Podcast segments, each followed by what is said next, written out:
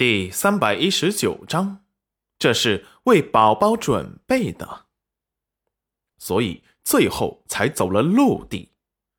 齐云冉坐的马车里面是经过特殊改造的，刀枪不入。齐云冉检查了一下里面，还发现里面可以打开机关向外发射暗器。外面看似毫不起眼的马车，内里却如此精妙。着实让人惊讶。裴元君随即坐了进来，见齐云冉在打量着周围，擦了擦额头的汗。娘子，累了吧？过来喝口水。齐云冉一言坐了下来，一想起要坐这马车几个月，他都有些崩溃。因为考虑到齐云冉怀有身孕，这马车几乎铺满了软垫。那些桌角都包裹了软布，生怕是出了什么问题，撞到了他，伤了他的肚子。这马车可真大呀！这么大的马车，确定不会引起人的怀疑吗？哈哈哈哈哈！裴元君轻笑：“这些马车全是赵家用来装货物改装的，一直都是这样。外面看起来没有什么问题，里面都是刀枪不入。”公子的那一辆还要大得多呢。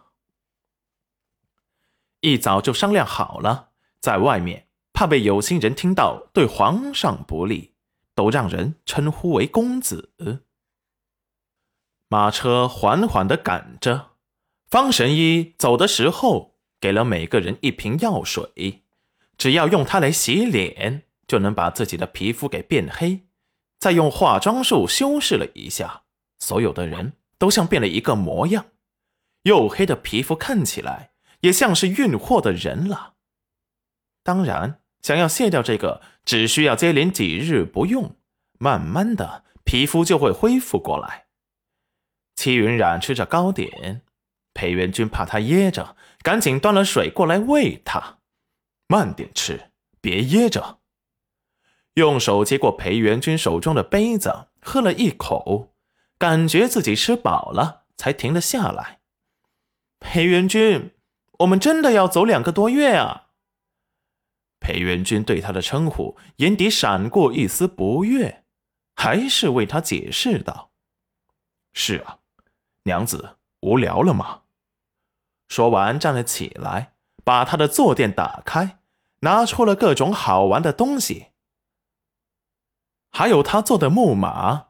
把它放在桌子上，轻轻的往前推一下，它竟然能自己走动了起来。这是怎么做成的？好精致啊！戚云染把巴掌大的木马拿在了手中，惊奇的观察着。裴元君见他孩子气的一面，轻笑，整个心眸都带着光。这是为宝宝准备的，娘子还满意吗？戚云染意外的看了他一眼，白日里没见你做过呀。呵呵呵，时间挤挤就会有。娘子喜欢吗？戚云染不好意思的脸红道：“又不是给我的，我为什么要告诉你喜不喜欢？”哼，娘子喜欢的话，宝宝也一定会喜欢。见他害羞，也见好就收。拿过一本画本递给他，娘子无聊的时候可以看看画本。就在这时，车队突然停住了。只听石安说道：“公子，娄公子在原地休息了一下，吃些东西，再赶路。”知道了，下去吧。本来裴元君是要骑马的，楼臣考虑到他旧伤还没好利索。就让他别逞强，去马车上待着，自然正合他意。本来他就没想骑马，只是想让娘子心疼他，主动邀请他去马车的。可是戚云染根本没注意到他眼中的期待，反而觉得男子骑马英姿飒爽，很有男子气概。裴元君没有骑马，他还有些遗憾呢，让满怀期待的裴元君失望不已。娘子，要不要去透一下气？戚云染早就不想待在马车里，听完立即就准备出去。裴元军眼疾手快的下了马车，然后双臂一伸，把戚云染打横抱下了马车。